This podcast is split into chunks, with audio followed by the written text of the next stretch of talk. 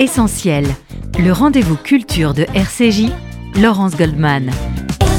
Et un essentiel en deux parties ce matin sur RCJ. À 11h30, je recevrai la romancière Paul Darmon qui publie Robert de Niro, Le Mossad et moi aux éditions de l'Antilope, un roman à la fois drôle et original qui nous entraîne sur les traces de l'ancien espion israélien Eli Cohen qui avait défrayé la chronique internationale lors de son arrestation puis de sa pendaison à Damas. C'était en 1965. Paul Darmon sera accompagné de son éditeur Gilles Rosier. Mais tout de suite, nous parlons d'histoire et de cinéma. Bonjour Anne-Marie Baron. Bonjour Laurence. Critique de cinéma et chroniqueuse sur RCJ. À vos côtés, Lorenzo Leschi. Bonjour à vous également. Bonjour. Bienvenue dans cette émission. Diplômé en études cinématographiques de l'Université de Paris 7, vous publiez ce livre aux éditions Vrin. Voilà, ce livre-là. Être juif dans le cinéma hollywoodien classique, une étude passionnante sur cette industrie mythique de Los Angeles, de sa création au début du XXe siècle jusqu'à la fin des années 60, ce qu'on appelle donc la période classique.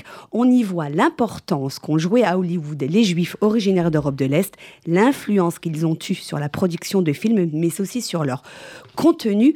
Alors Lorenzo Leschi, on a l'habitude de dire que Hollywood a été créé euh, par les Juifs, mais finalement, sans vraiment savoir si c'est un mythe ou une réalité, eh bien, ce que l'on apprend en lisant votre livre, c'est que c'est vrai, ce sont bien des juifs qui, depuis Brooklyn, ont migré en direction de la côte ouest pour y fonder ce qui est devenu la capitale mondiale du cinéma, ce lieu légendaire qui fait rêver euh, jusqu'à aujourd'hui. Comment ces juifs, originaires des shtetl du Yiddishland, euh, pour la plupart d'origine très modeste, sont-ils parvenus à créer Hollywood? Euh, tous ces immigrés juifs qui viennent d'Europe de l'Est ou d'Europe centrale, arrive aux États-Unis avec l'idée qu'il faut absolument euh, s'intégrer dans ce nouveau pays qui les accueille et euh, développer une identité américaine qui leur permettrait d'abandonner l'identité juive qu'ils avaient fui en arrivant aux États-Unis. Et ils se retrouvent face à une industrie nouvelle qui est plus ou moins méprisée par l'élite anglo-saxonne, qui lui préfère le théâtre ou des arts plus nobles et donc qui nécessite assez peu de moyens pour euh, s'y intégrer et y développer euh, une activité florissante. Donc ils vont petit à petit aller dans ce nouveau secteur d'activité qui a le mérite euh, du coup d'être assez accueillant et assez facile d'accès et se retrouver face à, à la concurrence des, des, principaux fondateurs du cinéma américain qui sont plutôt d'origine anglo-saxonne, donc Thomas Edison, Griffith, et qui ont mis en place ce qu'on appelle le trust, qui est un monopole sur l'ensemble de la production cinématographique, euh, grâce à euh, disons une taxe sur euh, les pellicules. Et ce, trust les empêche de développer le cinéma qu'ils voudraient faire et de développer l'industrie qu'ils voudraient mettre en place. Donc pour échapper à ce trust qui les bloque à New York et sur la côte est, ils vont progressivement migrer vers la côte ouest, vers Los Angeles, qui est un territoire encore euh, assez vierge d'industrie cinématographique, et développer les premiers studios hollywoodiens. Anne-Marie Baron, euh, euh, ils ont le nez très fin, hein, ces premiers juifs américains qui investissent dans le cinéma. Ce sont des précurseurs, ils ont une vision de, de ce que deviendra plus tard l'industrie du cinéma. Oui, mais surtout, avant même d'avoir une vision, moi, moi je, reviens toujours à Bereshit, hein, au début, à l'origine. Bah, à l'origine, comme c'est pas du tout une industrie, c'est pas du tout une, une activité, c'est rien. Et donc, il y a deux catégories de, euh, de population qui, qui vont euh, s'y investir. Ce sont celles dont personne ne veut, c'est-à-dire les femmes, évidemment. Les femmes, parce que comme elles savent coudre et qu'elles ont des petites mains, on pense qu'elles sont bien pour monter les pellicules. Et les juifs, les juifs qui ne sont pas les bienvenus, qui n'ont pas accès aux emplois normaux, tous ces immigrés d'Europe de l'Est qui parlent à peine américain et qui sont attirés par cette activité nouvelle où rien n'est fixé, où les métiers n'ont pas de nom et où règne une souplesse extraordinaire. Par exemple, j'aime beaucoup l'exemple de la, de la famille Balaban à Chicago, euh, une famille de, plusieurs fils euh, complètement dirigée par la mère. Et un jour, la mère appelle son fils, la mère est épicière, et elle lui dit, tiens, regarde par la fenêtre tu vois là, dans, ce théâtre, eh bien, ils payent avant de voir, alors que chez moi, d'abord, ils touchent les fruits, ils les abîment et ils payent seulement ensuite. Ça, c'est ça que tu dois faire, Barney. Donc euh, voilà comment. Donc les, Juifs, ils vont parce que d'abord, ils peuvent rien faire d'autre. Ça, c'est capital. Hein. On, connaît. Et c'est pas seulement à, Los Angeles, ça commence à Chicago, à New York, dans le Massachusetts. Il y a des salles de cinéma qui s'ouvrent partout. Euh, et c'est seulement après, évidemment, qu'ils vont aller euh, à Los Angeles, qui est, comme vous le dites, une terre vierge pour le cinéma. Alors, on connaît l'importance euh, du théâtre hein, dans la culture yiddish. Ils ont déjà la fibre artistique, ces premiers juifs qui investissent dans le cinéma à Hollywood, Lorenzo Lesky. Ils ont une sensibilité particulière? Pas spécialement. Ah bon Dans le sens où la plupart faisaient des petits boulots, euh, quelques-uns ont travaillé dans les tanneries, d'autres sur les docks, d'autres vendaient du cuivre. Et c'était vraiment plutôt euh, des gens qui avaient un sens euh, pratique très important et un esprit entrepreneurial. entrepreneurial. Et qui voient avant tout une opportunité économique dans le cinéma. Et hum, c'est pas du tout euh, des, gens issus de familles euh, euh, artistiques ou du milieu soit musical, soit du théâtre. Après, ce qu'ils ont, c'est une connaissance de, des aspirations des migrants qui arrivent aux États-Unis et de, leur, leurs rêves, de ce qu'ils attendent de ce nouveau pays. Et donc, ils vont être capables en fait de reproduire sur les films et sur les écrans les aspirations en fait des nouveaux arrivants et des immigrants qui, qui souhaitent réussir leur vie, vivre le rêve américain. Et donc la, création du cinéma hollywoodien va être pour eux à la fois le moyen euh, de se construire une nouvelle identité aux États-Unis et de, de, toucher un public qu'ils connaissent par cœur parce qu'ils euh, ont le même parcours qu'eux et euh, dont ils connaissent exactement les besoins.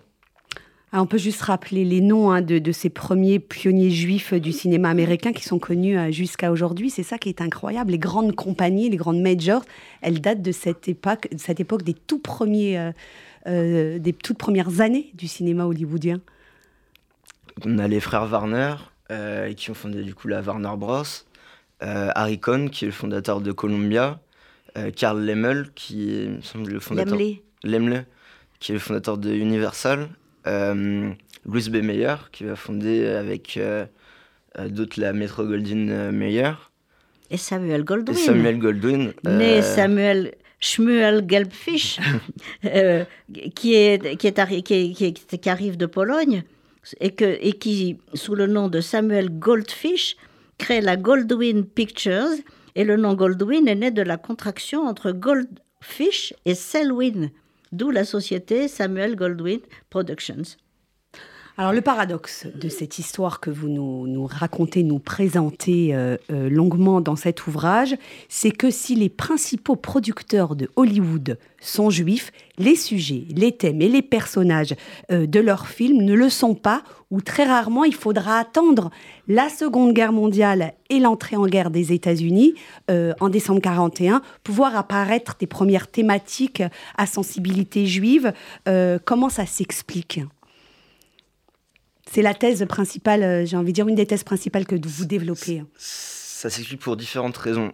Euh, d'une part, le but de ces producteurs juifs n'était pas de mettre en avant leur judéité, mais justement de montrer, euh, de s'intégrer au melting pot américain.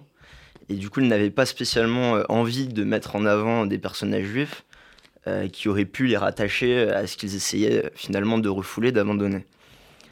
Euh, d'autre part, ils essayent de toucher un public assez large qui est donc composé majoritairement euh, d'immigrés euh, catholiques ou d'anglo-saxons protestants. Et par conséquent, il n'apparaît pas rentable de mettre en scène des personnages juifs.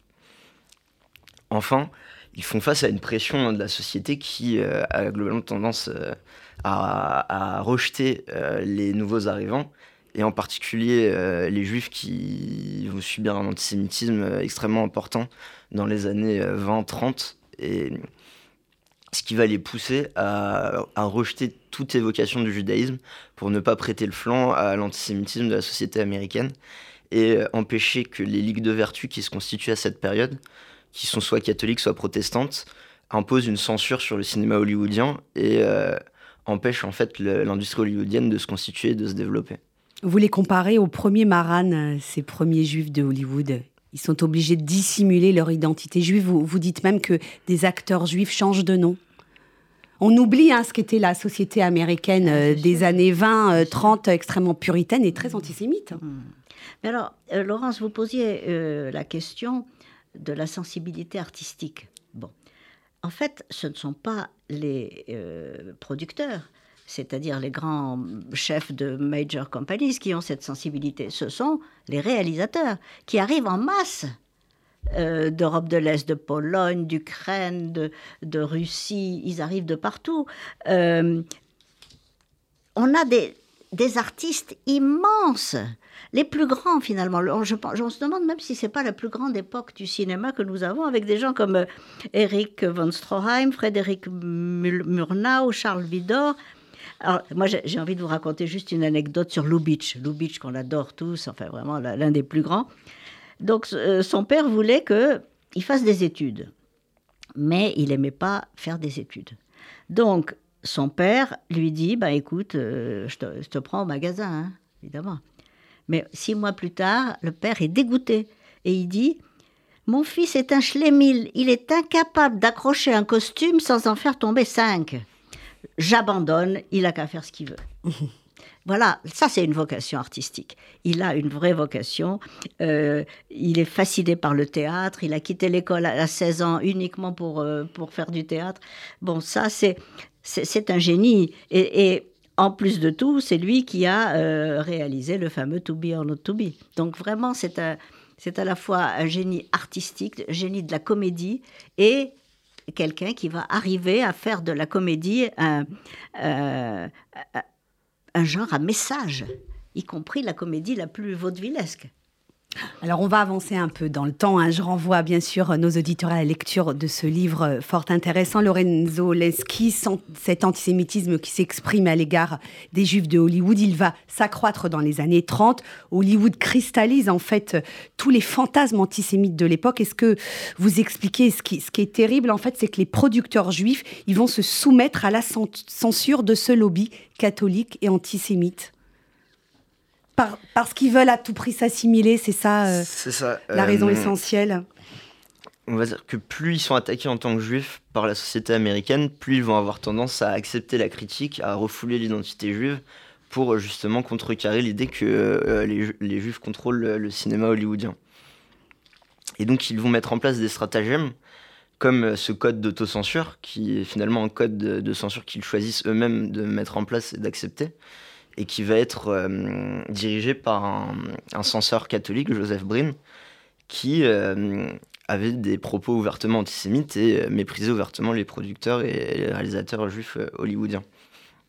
Donc ce code de censure qui va être véritablement mis en place et, et, devenir actif à partir de 1933 va durer jusqu'à la fin du cinéma classique hollywoodien et va constituer un des principaux éléments qui empêchent les producteurs juifs de mettre en scène des personnages juifs dans les films. Et il y a l'influence directe des nazis, et ça, je ne savais pas du tout euh, euh, euh, jusqu'à Hollywood. Hein. Ils infiltrent l'industrie du cinéma et ils empêchent la production de films qui critiqueraient l'Allemagne nazie. Et ce qui est terrible, et ce que vous, vous dites dans, dans le livre, c'est que les producteurs juifs, eh bien, ils se soumettent. Bah, ils sont bien obligés hein, aussi. Oui et non. Euh, il y a toujours. Il y a euh, les frères Warner, bien sûr. Les frères Warner. Et euh, disons qu'il y a quand même.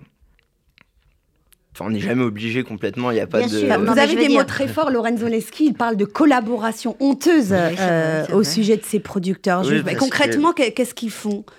Ce qu'ils font, c'est qu'ils vont accepter que le consul envoyé directement par Goebbels à Hollywood pour contrôler la production hollywoodienne avec deux objectifs. D'une part, empêcher toute évocation euh, des juifs et de l'antisémitisme. D'autre part, donner une image positive, ou du moins empêcher qu'une image négative soit donnée de l'Allemagne nazie, ou de l'Allemagne en général. Donc ils vont se soumettre aussi à la censure de ce, de ce consul qui agit de concert avec le code d'autocensure. Euh, et dans le but de préserver leurs intérêts économiques en Allemagne. L'Allemagne qui est un, grand, grand acheteur de, des cinémas hollywoodiens Et ils vont même augmenter leurs profits durant cette période. C'est-à-dire qu'ils ils exportent plus de films en Allemagne pendant euh, la période nazie qu'avant la période nazie. Donc leurs profits augmentent. Et euh, ils, vont, euh, ils vont accepter euh, du coup de financer également l'armement en Allemagne.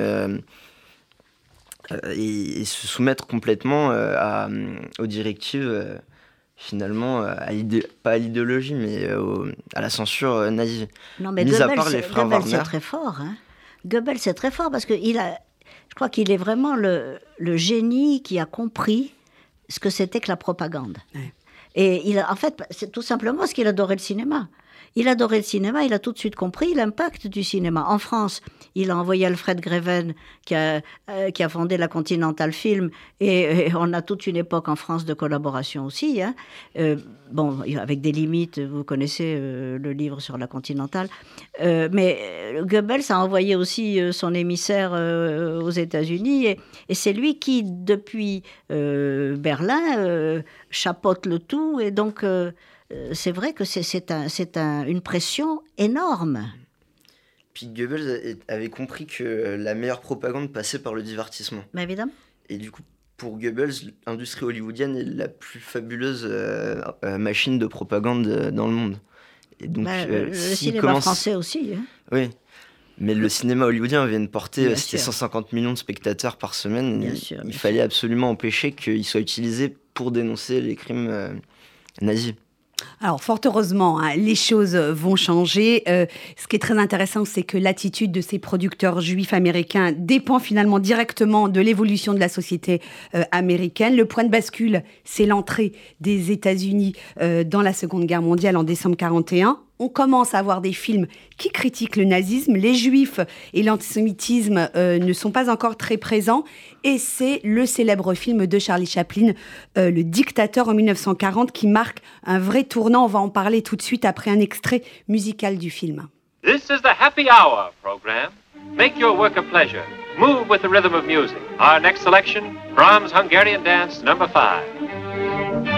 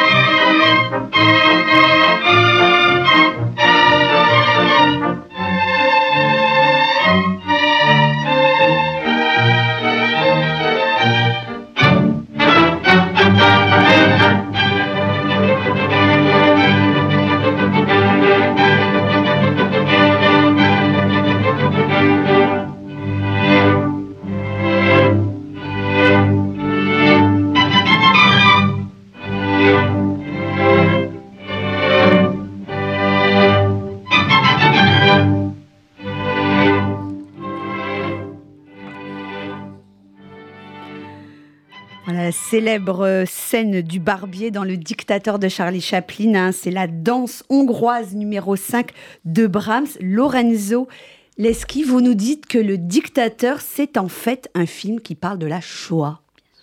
Ça saute pas aux yeux quand même quand on le voit. Bah, surtout avant la lettre. Quoi. avant, là, ouais, il date de 1940. Ouais, c'est le premier film qui évoque euh, de manière euh, assez explicite quand même euh, la volonté d'extermination des juifs par Hitler, qui est parodié dans le film en Hinkel, mais explique bien qu'il veut créer un monde sans, sans juifs, sans bruns, et s'il rajoute sans coiffeur ou si c'est une blague juive, mais Mm. voilà, c'est le premier film où cette volonté de créer un monde débarrassé des juifs est évoquée. De ce point de vue-là, c'est quand même le premier film qui parle clairement de la Shoah. Et vous disiez que Goebbels avait compris la force du divertissement, mais Chaplin et Lubitsch ont compris eux aussi à quel point le divertissement et même le comique pouvaient être subversifs et pouvaient être efficaces pour lutter. Alors on a beaucoup discuté sur le euh, sur le fait de parler de la Shoah de façon comique, mais le comique est peut-être l'arme la plus, euh, c'est l'arme fatale, le comique. En plus, c'est l'humour juif. Enfin, je veux dire, euh, l'humour juif, on, sait très bien que c'est le, seul moyen de lutter contre contre l'horreur et contre le désespoir. Donc, on a, avec le dictateur, on a un film absolument extraordinaire avec des rien que la motivation des noms, des noms propres, Inkel et Napaloni, euh, rien que les, les, jeux sur la, sur la méprise entre les deux personnages, que reprendra d'ailleurs euh, Lubitsch, euh, et puis ces scènes extraordinaires, la scène du, du montgolfière qui est, qui est l'une des scènes les plus fameuses de tout le cinéma. De, de c'est pas Montgolfière, c'est une, map C'est une map monde. Mm, mm. Euh, la scène de la map monde qui est l'une des plus célèbres de tout le cinéma américain. Et puis le fameux discours final qui, de, de discours euh, agressif et guerrier de Hitler se transforme en, discours sur la générosité humaine et sur, euh, et, sur l'entraide. Enfin, c'est une merveille ce film. Et alors vous nous le confirmez, euh, pardon Lorenzo, vous alliez parler, mais juste euh, au passage, Charlie Chaplin finalement, il n'est pas juif. non, c'est la, fin d'un mythe. Non, non, il est, pas C'est justement pour ça qu'il s'autorise à faire ce film. Eh C'est-à-dire qu'il n'est pas, il ne subit pas la même pression que pouvaient subir les producteurs hollywoodiens. Et d'autre part, il y avait cette peur qu'en faisant des films qui poussent à une Amérique qui était majoritairement isolationniste, encore à l'époque, euh, qui poussent à une entrée en guerre, euh, on dénonce euh, la volonté des Juifs d'emmener les États-Unis vers une guerre qui ne les concerne pas en Europe. Et Chaplin, du coup, ne, subit pas cette pression, la subit de manière moindre en tout cas, et est soutenu dans son entreprise directement par le gouvernement américain. C'est-à-dire qu'il reçoit une lettre de Roosevelt qui l'encourage et qui lui dit non, vous devez absolument finir ce film et poursuivre la production. Parce que voilà, on a besoin maintenant que le cinéma, qui est quand même un des principaux euh, moteurs de l'idéologie américaine et de propagande au sein du pays, se mette euh, en, branle et commence à soutenir euh, l'entrée en guerre et l'effort de guerre. Alors, les années de l'immédiate après-guerre sont celles où on découvre l'ampleur de, ce qu'a été euh, la Shoah en Europe. Euh, on commence à voir à Hollywood des, films qui parlent directement du génocide des Juifs et de l'antisémitisme. Euh, vous écrivez que la Seconde Guerre mondiale a mis fin au tabou de l'antisémitisme dans le cinéma hollywoodien. Là, les producteurs juifs ne peuvent pas faire autrement maintenant. Ou alors ils redécouvrent peut-être avec le remords euh, leur part juive. peut-être. Euh, il y a peut-être aussi une part, oui, de, de, remords et de volonté de rattraper le fait de ne pas avoir été à la hauteur de la situation euh, en amont. Et il y a oui plusieurs films qui vont être faits sur les rescapés de la Shoah et sur la création d'Israël, qui sont toujours deux sujets qui sont mis côte à côte dans les films de l'immédiat d'après-guerre. Mais au-delà du coup des films sur la Shoah sur Israël, ce qui est très intéressant, c'est qu'on va voir les premiers films sur l'antisémitisme aux États-Unis, et en particulier euh, donc euh, Le Mur invisible d'Elia Kazan, Kazan, ça c'est qui va avoir, euh, qui va gagner des Oscars, qui va être un grand succès. Et qui Gregory est le... Peck est absolument irrésistible dans ce film. Mhm. Et qui parle d'un crime antisémite. Alors celui-là, non, celui-là c'est un journaliste qui va se faire passer pour juif pour essayer de mettre à jour les mécanismes sous-jacents c'est ça, il infiltre la société juive et, il montre, et il fait l'expérience auprès de sa propre fiancée euh, du fait que, que l'antisémitisme est vraiment euh, omniprésent. Quoi. Voilà, c'est un film qui, euh, qui va être un grand succès commercial, ce qui montre aussi que parler de thématiques juives peut avoir du succès et peut être rentable au niveau économique. Il n'y a plus l'idée que dès qu'on va parler des juifs, ça ne va pas intéresser.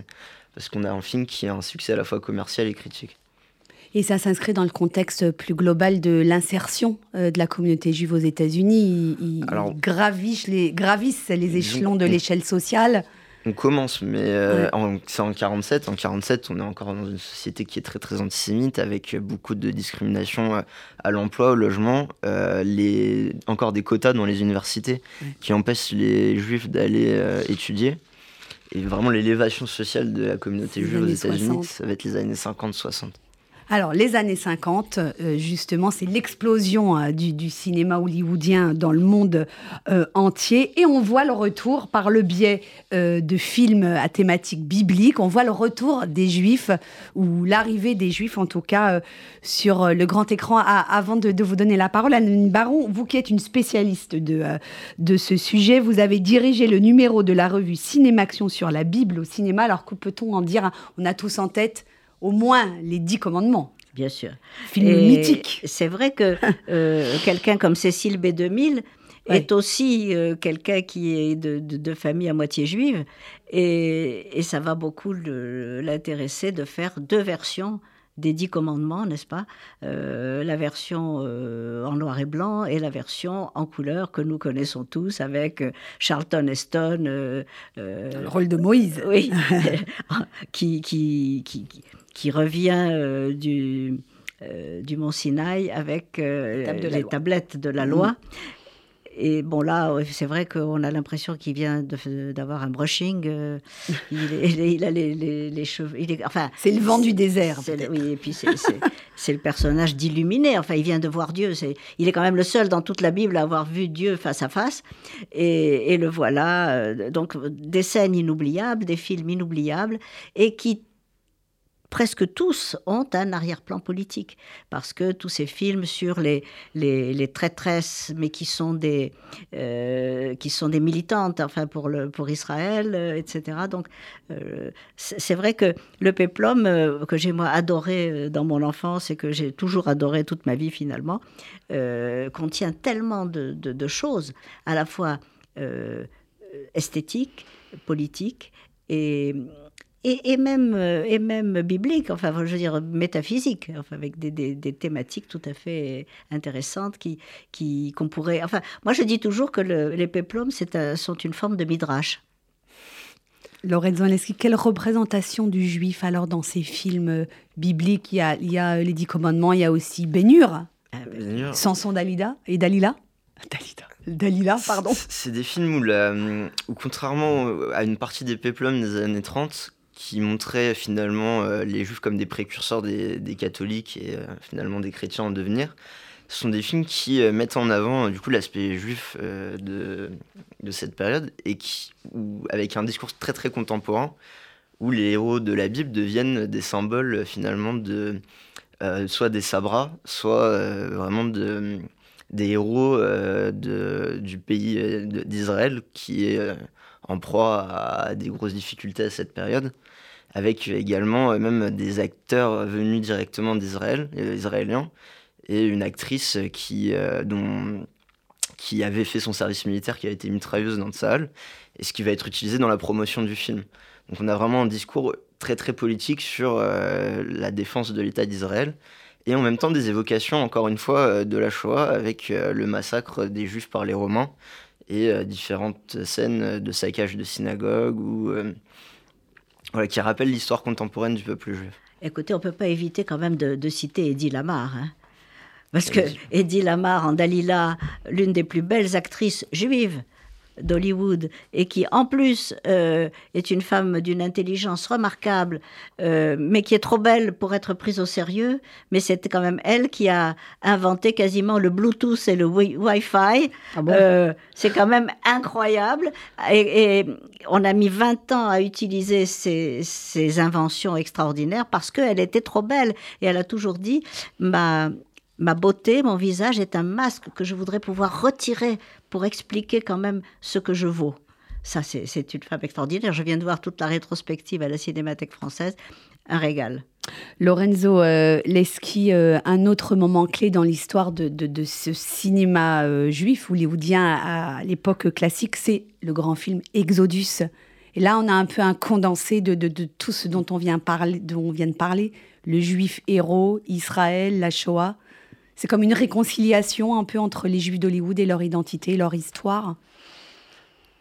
Oh, c'est Pas un tout film à fait. qui se fait quand même un peu euh, en marge, de, pas en marge, mais euh, qui met fin euh, à la période des listes noires, du McCarthyisme, qui Oui. avait porté un gros coup, encore une fois, aux juifs d'Hollywood, avec un retour très très fort de l'antisémitisme dans les années 50. Et donc c'est un film qui, euh, qui marque à la fin, oui, le, qui marque la fin de, des listes noires et de l'antisémitisme, du McCarthyisme, qui en même temps euh, montre les liens extrêmement forts entre euh, du coup les juifs américains et euh, les israéliens et qui reprend les thématiques euh, du cinéma juif d'après-guerre, donc euh, celle des rescapés de la Shoah, mais aussi celle de l'antisémitisme de la société anglo-saxonne et celle de la création euh, d'Israël, avec en même temps un arrière-plan symbolique et métaphysique sur bah, l'e- l'Exode et la figure de, De l'exilé. Voilà, de, et puis de, de Harry Ben Canaan, qui est euh, celui qui va guider les rescapés euh, vers la, la terre promise. La terre promise. Donc on a dans ce film vraiment tous les, toutes les thématiques euh, juives de la période. Paul Newman est quand même euh, Paul Newman est excellent incroyable. hein, dans ce film. Paul Newman est incroyable et c'est euh, c'est un film qui va avoir une très très grande importance au sein de. Enfin, moi je me base plutôt sur ma famille dans ce cas-là, mais qui va avoir une très grande importance pour euh, la communauté juive parce qu'elle est capable. euh, C'est un film qui est capable d'expliquer l'importance que va avoir Israël pour euh, les juifs, y compris euh, les juifs de la diaspora, donc les juifs aux États-Unis, en France, et l'importance à la fois émotionnelle et politique que va avoir la création d'Israël. Lorenzo Leschi, Être juif dans le cinéma hollywoodi- hollywoodien classique, ce, livre vraiment que je recommande à nos auditeurs, c'est publié aux éditions Vrin. Merci infiniment d'être venu nous voir sur le plateau de RCJ pour en parler. Merci également à vous, Anne-Marie Baron. On vous retrouve bien sûr le mercredi dans RCJ Midi pour vos chroniques et vos critiques cinéma. Je signale pour les amateurs de cinéma que vous êtes l'auteur de La Shoah au cinéma. C'est publié aux éditions du Conseil de l'Europe, auprès duquel vous êtes une experte sur la représentation de la Shoah à l'écran. Euh, on se retrouve dans un instant après une pause musicale. Euh, je serai en compagnie de Paul Darmon qui publie Robert De Niro, Le Mossad et moi aux éditions de l'Antilope, dont le directeur Gilles Rosier sera également dans ce studio. A tout de suite sur RCJ.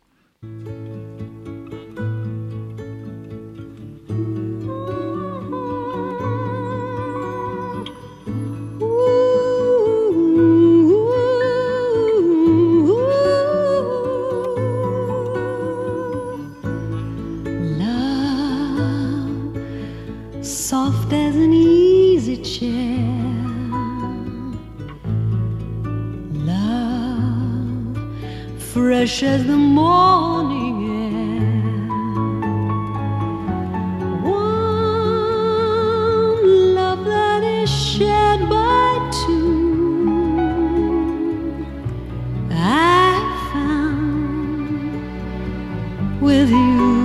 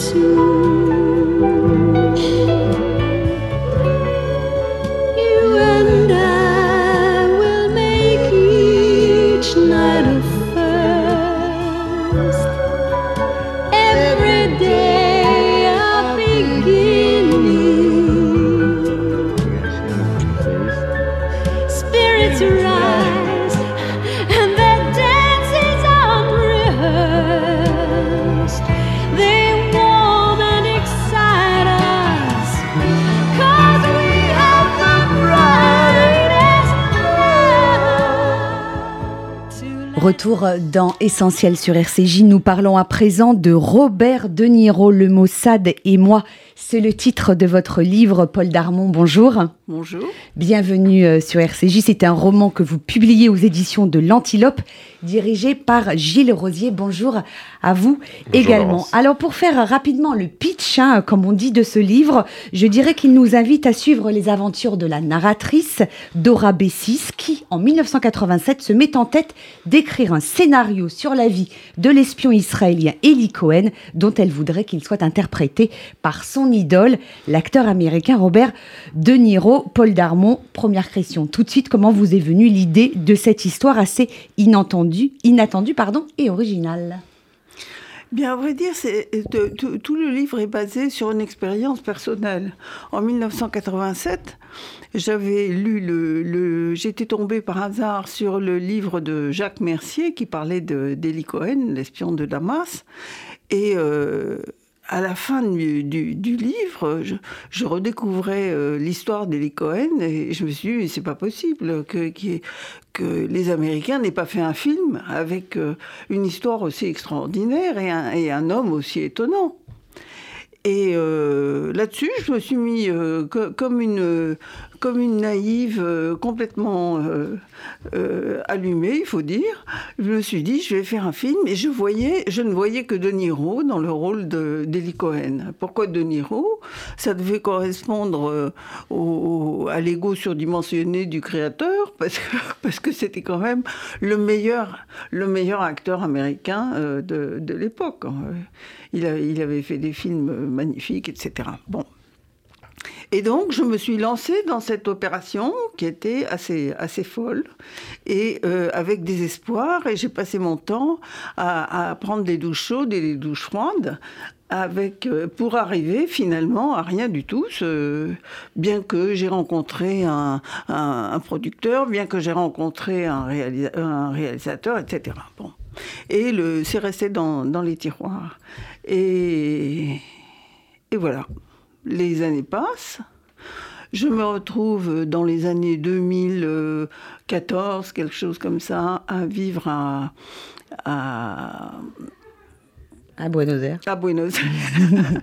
à Buenos Aires. Et pour une raison XY, je ne sais plus, euh, en parlant avec euh, un ami, l'histoire d'Eli Cohen revient sur le tapis. Et c'est à ce moment-là que je me dis, Ah, mais j'avais écrit euh, plein de choses. J'avais écrit un, un synopsis, j'avais écrit même un scénario, etc. Donc je, je recherche dans mes papiers je trouve rien du tout. Ce qui m'a profondément agacée. Et euh, je me suis dit, qu'est-ce que je vais faire? Ou je laisse tomber complètement et je ne vais pas écrire un roman sur Eli Cohen. L'histoire d'Eli Cohen a été écrite euh, 50 fois. C'est c'est pas très intéressant. Je ne vais pas ajouter grand-chose à ce qui a été déjà dit. Et euh, je me suis souvenu de, cette, euh, de ma folie furieuse euh, de l'année 87.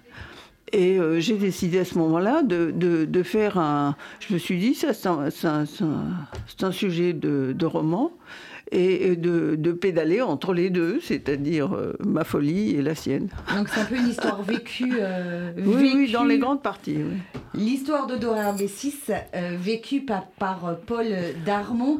Dora Bessis, c'est votre héroïne. elle est donc la narratrice, elle est journaliste freelance, elle est scénariste, elle est juive d'origine marocaine, comme vous, euh, Oui, oui, tout Paul. Darmon. Euh, elle est curieuse, elle est voyageuse, elle est libre, elle est déterminée, mais avec sa part de rêve intérieur. Mhm. Euh, donc c'est votre double finalement, cette Dora Bessis. Ah oui, tout à fait. Alors, l'intrigue se déroule en 1987, soit 22 ans après la mort par pendaison en Syrie de cet espion du Mossad, Eli Cohen. On peut rappeler brièvement sa vie à Eli Cohen, assez rocambolesque, romanesque également, qui a inspiré, Oui. euh, comme vous nous l'avez dit, Oui, euh, de oui. nombreux auteurs et scénaristes. hein. Euh, c'est pas tellement rocambolesque. Il est né, euh, il est né dans une famille juive euh, d'origine euh, relativement modeste euh, à Alexandrie. Il a fait euh, ses études à Alexandrie. Il a vécu jusqu'à l'âge de 30 et quelques années à Alexandrie.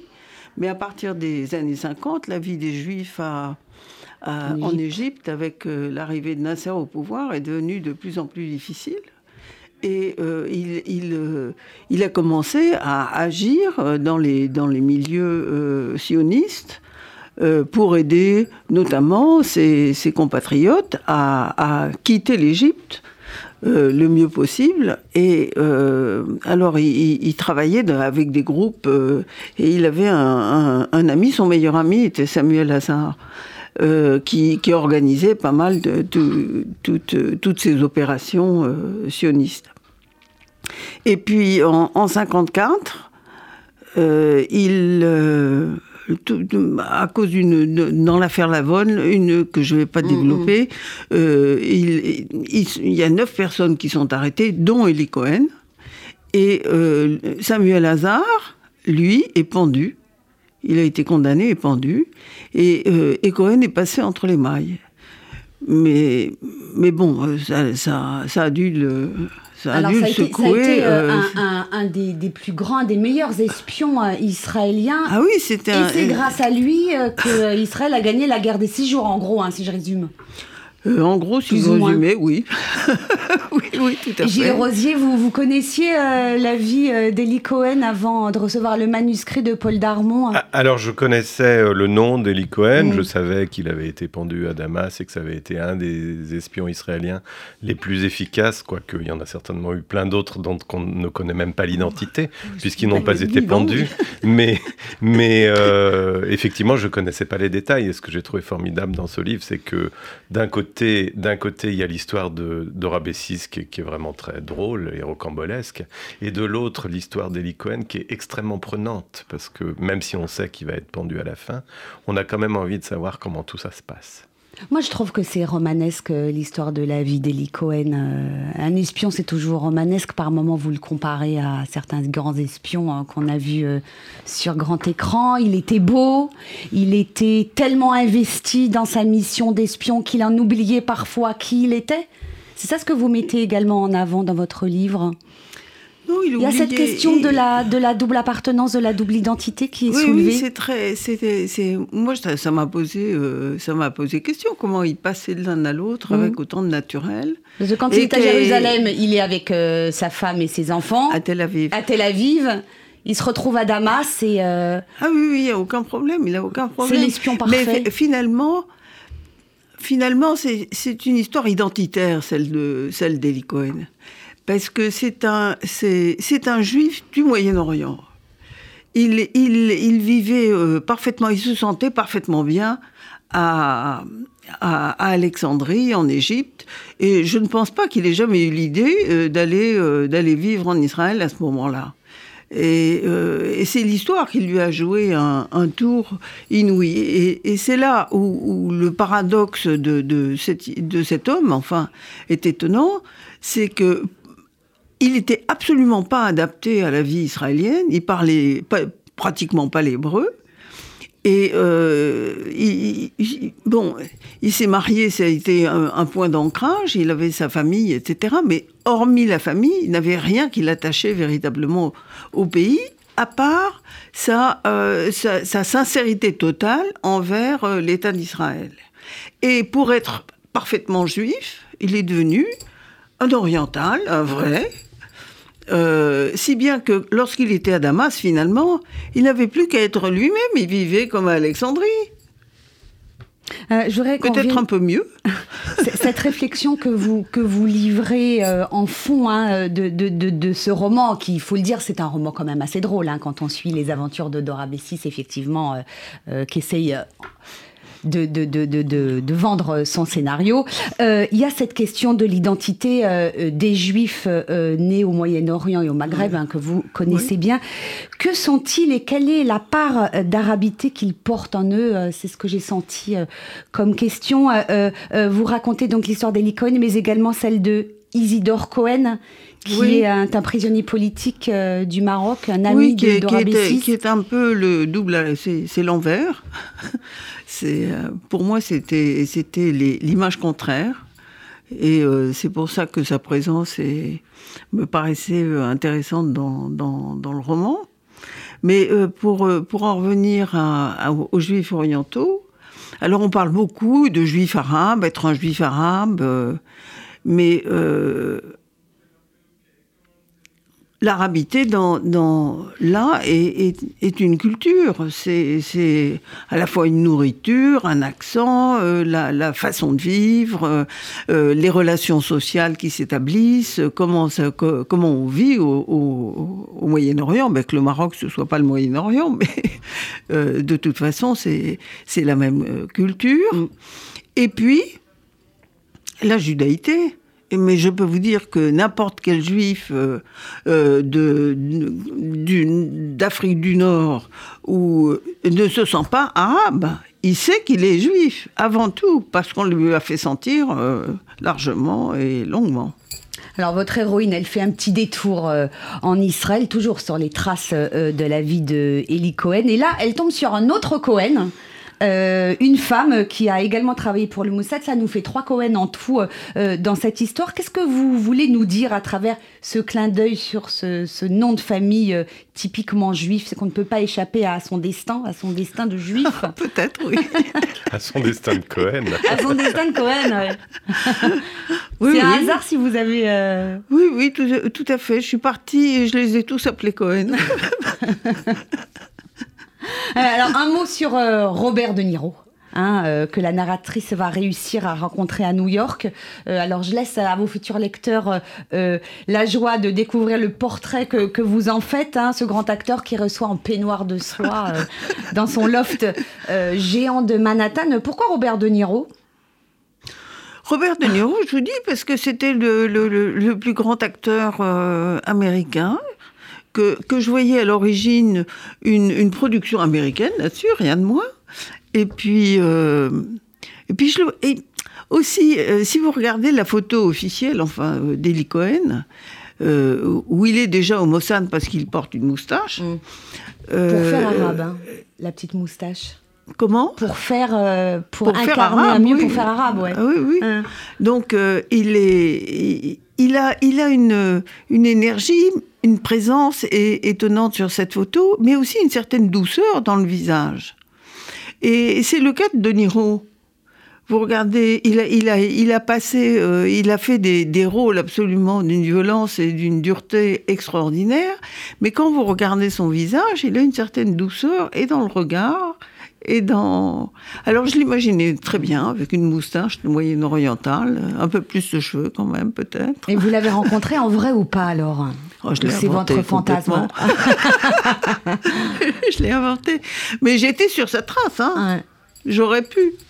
Euh, euh, votre héroïne, euh, enfin plutôt votre roman, il nous emmène également du côté de Buenos Aires où vous vivez, euh, Paul Darmon. Oui. Euh, comment, lorsqu'on est né à Casablanca, euh, finit-on par s'installer en Argentine où vous écrivez, peignez et dansez le tango? C'est ce qu'on peut lire sur la couverture de ce livre. oui, c'est une trahison de mon éditeur. Ah bah si, je vous ai posé la question de savoir ce que vous vouliez écrire. C'est vous qui avez décidé. Et euh, comment on se retrouve à Buenos Aires? Bon, je m'y suis retrouvée avec, euh, de façon tout, tout à fait, euh, tout à fait bizarre. Et, et en trois jours, j'étais pour la première fois de ma vie euh, en 2007 à, à Buenos Aires. Et en trois jours, j'ai dit c'est ici que je veux vivre. Et, et- et cette détermination, parce que l'année suivante, j'étais j'étais quasiment installée. Et, ça m'a posé beaucoup de questions. Je me suis dit, mais, qu'est-ce qui m'a pris dans cette ville? Et en fait, euh, j'ai trouvé, trouvé ça euh, un peu après. Je me suis dit, mais Buenos Aires, c'est Casablanca des années euh, 70. C'est-à-dire, vous avez la lumière, vous avez l'espace, vous avez un, un- un- un parfum colonial assez fort quand même, vous avez une, une- la présence française à travers, euh, à travers des édifices, parce qu'il y, a pas- il y a des quartiers qui sont tout à fait haussmanniens. Haussmannien, ouais. Oui, oui. Et, et c'est c'est une ville européenne, c'est une ville culturelle, qui est la plus culturelle de, tout, de, de toute l'Amérique latine.